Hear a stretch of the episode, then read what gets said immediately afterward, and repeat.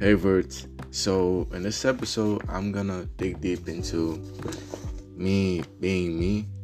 Um, like me being me comes with a lot of perks and also a lot of like a lot of differences that people might not understand. See, uh, when people ask me like, which guy are you? Like, are you a movie guy or a show like guy? And I gotta confess, I'm more like a movie guy. So, um, when I was growing, I watched a lot of movies just because I used them to learn how to speak English. I taught myself that actually. So I was just like repeating each and every movie until like I could sync my speech with the subtitles. There, so that's pretty much how I learned English. My favorite genre might be like scary movies, just because I watch them. Um, like I watch them now before I go to sleep, like to laugh and shit. But it wasn't always like this though. When I was a kid, I was pretty scared of watching them, just because like my older brothers would watch them, and I kinda didn't want to like be the outcast or the outsider. Shout out to my boy Luis as the outsider. And so I watched them with them. So and they pray they pranked me a lot though. They pranked me a lot because like I watched scary movies at night and then we go to the bedroom and then they prank me like they know I was scared as hell for my life and they enjoyed the fact that I was like that. Um, and to be honest, this was like my first moment, like when I realized that change myself in order to please others. Moment it was like I didn't want to feel bad or excluded, so I changed that about myself. But I can see now, you no, I was just a pleaser, and that's like my daily struggle just because I, I struggle with that. It's, it's uh, a 10 year line. Being a pleaser, you know, leaving people comfortable, but don't leave them comfortable enough to disrespect you. You know, you gotta set your boundaries. Otherwise, people will step on them, people will step on you, and you might not understand why they're doing that. So, you gotta set yourself in an aura where people can feel comfortable talking to you, joking to you, but never comfortable disrespecting you. So don't don't be like me and Drake, you know, we pleasers. So yeah, not in that kind of way, but we pleasers, we people pleasers. So, um, but honestly, my movie, my favorite movies list includes some of the greatest movies of our generation. I got like Batman, the Black Knight saga, man, Christian Bale, Christian Bale, Christian Bale, Christian Bale played an exceptional role in that. I got Harry Potter, I got Hunger Games. Like Hunger Games, it was like I watched the movies and I didn't like it at first, but when I started like engaging in it, and I was like, damn, this movie I hate. Like this movie. And shout out to Katniss Everdeen aka I, I, I don't remember her name now. So uh, I got Percy Jackson, one of my favorite movies as well, just because I like Greek mythology, and I like Poseidon. I like Poseidon more than Zeus, more than Hades, and yeah, I like John Q. If y'all don't know John Q, y'all should watch it. It's like a Denzel Washington movie, and like spoiler not spoiler though it, it has like a beautiful meaning outside of the standard movies that they did during that time, you know. It's like the struggle of a man. People, most of the times, people don't understand what a, what a man goes through, you know, especially if he has a wife or a kid, you know.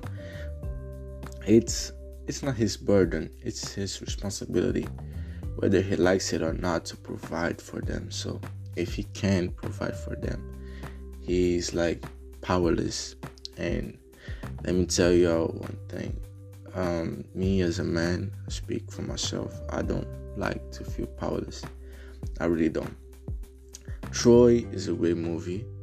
Yeah, Brad Pitt really um, dedicated himself to that movie.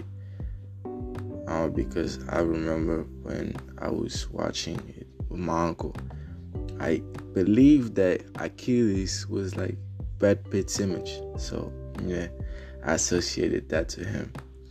It's it's a it's a great movie. Ad Astra was also a Brad Pitt movie, and that one I watched recently. I watched recently because like every time I tried to watch it, I would fall asleep.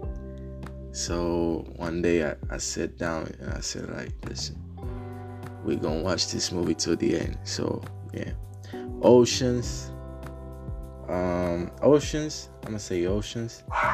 Maverick. Um, y'all should see it. Maverick is, is a great movie. Four Brothers. Now, Four Brothers is like where I got my concept of loyalty and brotherhood just because what they did, spoiler not spoiler, for their moms, you know. To be a kid, a man, and um have that kind of bond with your brothers even though y'all don't see each other like every time. But when y'all get together y'all be like hey let's get down to business. It's like it's a feeling that a lot of people don't experience you know. And what they did for their mother was was poetic. It was nothing short of amazing you know.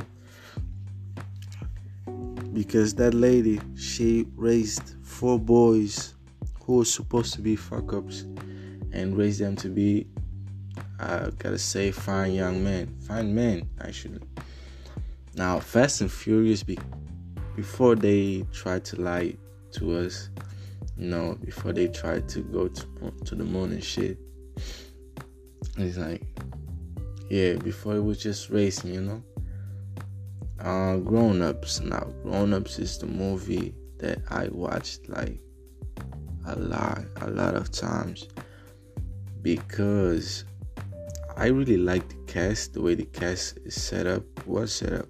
You know, Chris Rock, Chris Rock was one of my favorite comedians. Adam Sandler too.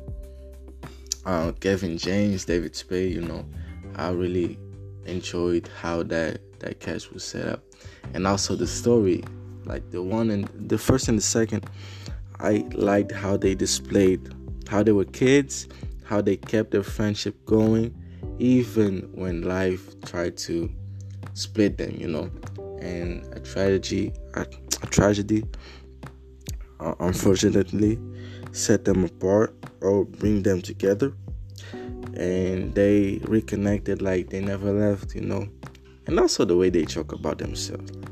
Y'all can have a, a, a friend group where y'all don't check each other's up, you know. Um, Mad Max because um, he's a lone wolf.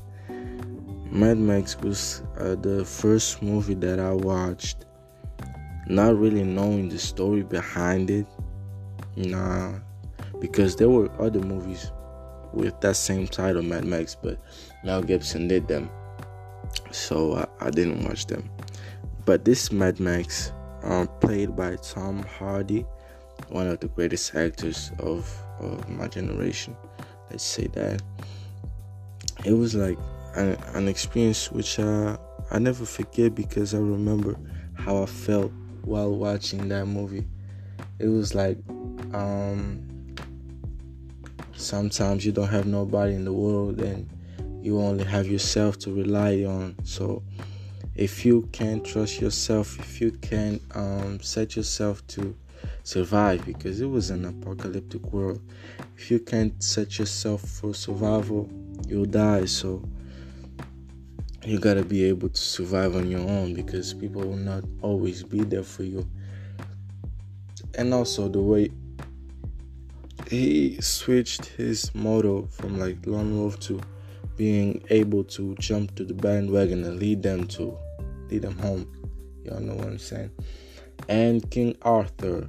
Now this movie I watched yesterday And to be honest, I knew the cast, and I always wanted to watch that movie. I read this the stories, and um, the actor actually was was one of my favorite actors as well. He played um, Pacific Rim 2. Um, King Arthur just because of the content of the movie, you know, the medieval time where like kings and queens, dragons, monsters, sorcerers, and um, the way he was able to overcome the shadow of his father, you know, the shadow of his uncle who sent sent him to like uh, um, to doom, you know, and kill his own brother. So it was a, a great movie. To be honest, I've gotta say that a lot of movies I watch don't really resonate with how people are um, acting in these days. So um, I'm a very private guy when it comes to my taste, like movies, show, TV shows, music.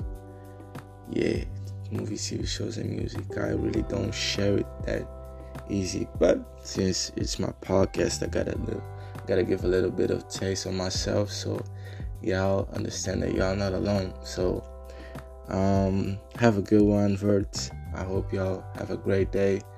Um, socialize try to socialize like I, i'm not forcing you to do shit but like it's nice interacting with people and even though that drains a little bit of the battery social battery i think that you know little by little we can improve our situation you know we like to be alone but there's no no evil in sharing some special moments with those you love or those you want to be around.